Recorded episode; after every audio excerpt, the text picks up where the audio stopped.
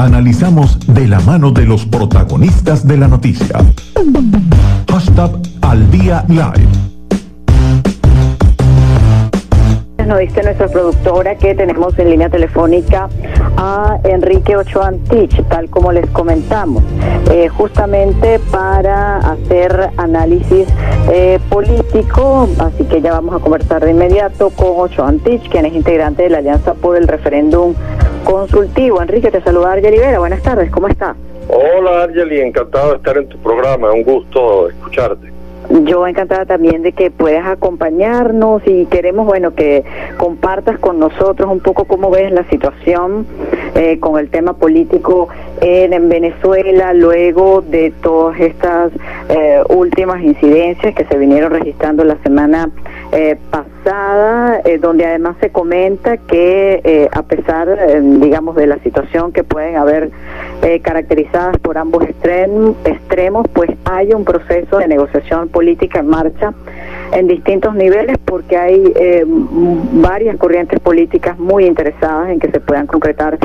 soluciones, sobre todo por la vulnerabilidad de buena parte de la población frente a lo que pudiera significar la pandemia. Pues tal cual y como tú lo has dicho desde, desde quizás eh, el mes de marzo, recuerdo que fue una primera declaración que yo ofrecí al respecto, y traté de, desde la posición que tengo, que no pertenezco a ninguna organización, un poco como, como un ciudadano preocupado por este tipo de problemas, de comunicarme con los dos, eh, eh, con los dos lados confrontados, eh, exigiendo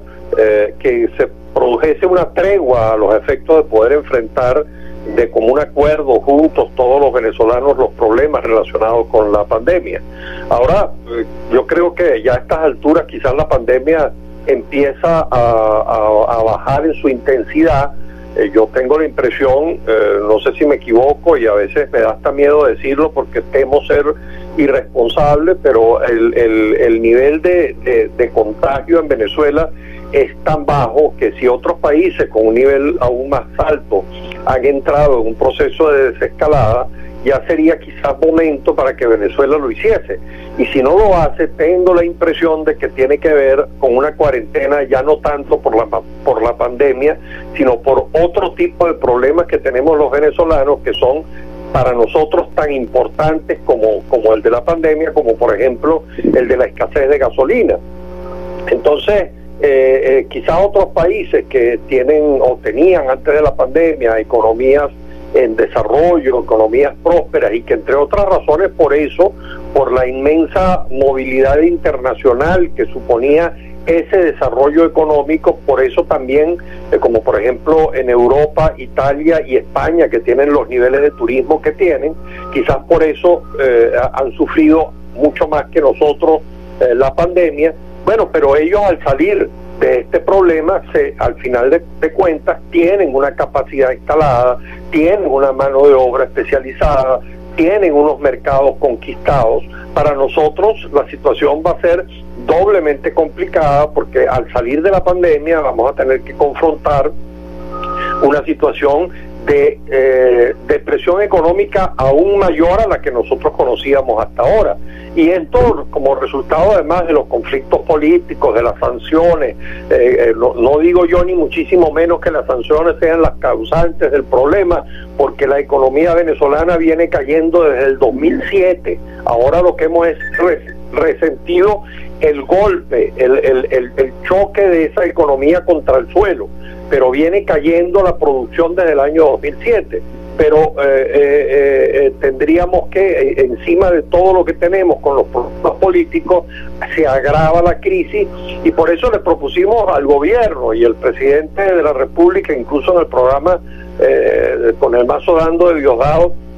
dijo públicamente estar de acuerdo y, yo me comuniqué con algunos funcionarios del gobierno y me dijeron que la propuesta iba en serio. Yo he propuesto la idea de ampliar el Consejo de Estado, que el Consejo de Estado sea expresión de la pluralidad nacional, que pueda contar incluso con la presencia de Fede Cámara, con la presencia de Fede Agro, con la presencia del CNP, con la presencia de organizaciones de los derechos humanos, de modo tal de que no sea como es actualmente una especie de reunión de maduristas, de militantes del PSV, sino que sea una expresión de la pluralidad nacional para poder enfrentar los desafíos que tenemos por delante.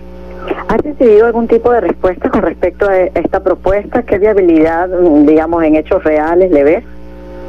Bueno, como te digo, eh, yo pregunté, eh, la propuesta va en serio y me dijeron que sí, pero de eso ya hace quizás que más de 15 días o tres semanas. Y lamentablemente eso supone una formalización, porque eh, se supone que debe haber una invitación. Yo incluso le remití una propuesta completa con una secretaría ejecutiva de una comisión asesora del Consejo de Estado. Eh, le, expuse, por ejemplo, quiénes podrían integrarlo, las facultades de medicina de las universidades públicas, el Instituto de Medicina Tropical de la Universidad Central, eh, colegios de médicos, colegios de enfermeras, de modo tal de que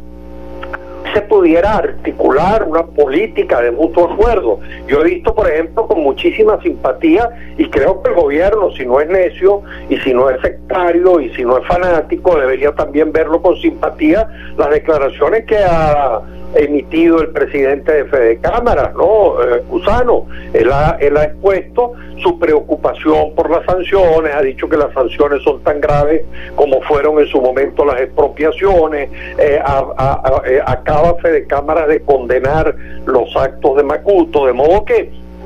creo que con el empresariado, porque una de las cosas que hay que confrontar y que el gobierno tiene que darse cuenta que tiene que confrontar apenas salgamos de esta pandemia o debería empezar a hacerlo desde ahora es la reprivatización de todas las empresas estatizadas. Eh, Venezuela no puede seguir con un Estado no poderoso, sino adiposo, que no funciona, que tiene empresas de café, de queso, de bicicletas, de cloro. Eh, por Dios, eso no es un Estado. Eh, el Estado no puede ser empresario. Para eso está la sociedad. Y deberíamos emprender un proceso serio de reprivatizaciones de las empresas estatizadas, comenzando por las agroindustriales, pero siguiendo por las industriales también, eh, que efectivamente eh, son, eh, creo que esa estatización que ha supuesto que se hayan convertido en un desaguadero de los dineros públicos, porque tienen que estar siempre siendo auxiliadas financieramente porque no producen ganancias, creo que es la causa eh, de que la economía haya venido cayendo desde el 2007. Las eh, estatizaciones se produjeron antes del 2007. Enrique, ya nos quedan pocos minutos para culminar la entrevista, pero me gustaría, eh, antes de hacerlo, consultarte acerca de eh, tu opinión en relación con eh, el rol en este momento del liderazgo político de oposición y de su prioridad. Y te hago la pregunta porque en el transcurso de la semana pasada salieron diferentes propuestas. Estuvimos conversando, por ejemplo, con Juan Barreto. Él decía que una de las cosas que le proponía al Ejecutivo era abrirse a un proceso de negociación eh, serio donde se respetaran realmente los acuerdos, pero donde, por ejemplo, él proponía eh, eh, refrescar, cambiar la vicepresidencia y buscar una vicepresidencia que pudiera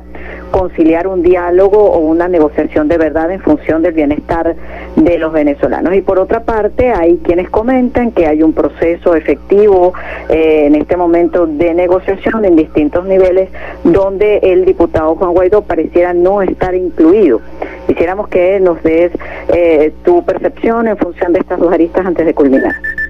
Bueno, después de la payasada y muy triste y muy dolorosa de Macuto, creo que se vuelve a plantear dentro de la oposición, y yo me lo he escrito a la gente amiga de Acción Democrática y de un nuevo tiempo, en particular un deslinde entre los que estamos comprometidos con la ruta democrática y quienes siguen tentando la salida de intervenciones, de sanciones, de violencia, de atajos que no conducen a ninguna parte. Yo creo que si algo eh, debemos los opositores en este momento esperar de la oposición es que pongan del lado definitivamente a Juan Guaidó y a Voluntad Popular en particular. Yo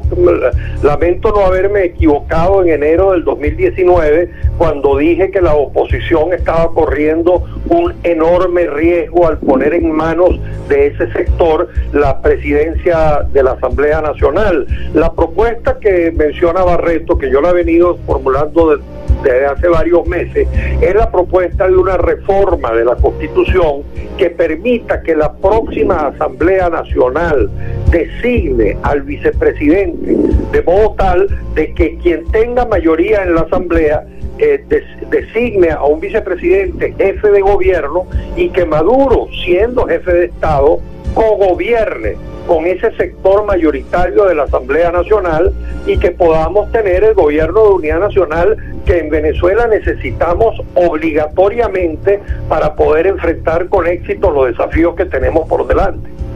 Bueno, muchísimas gracias, eh, Enrique, por habernos acompañado en la tarde de hoy y ayudarnos en el análisis político. Amigos de Neo Radio de las redes sociales. Un beso muy grande. Un abrazo. Amigos de de las redes sociales, era Enrique Ochoantich, quien es integrante de la Alianza por el Referéndum Consultivo.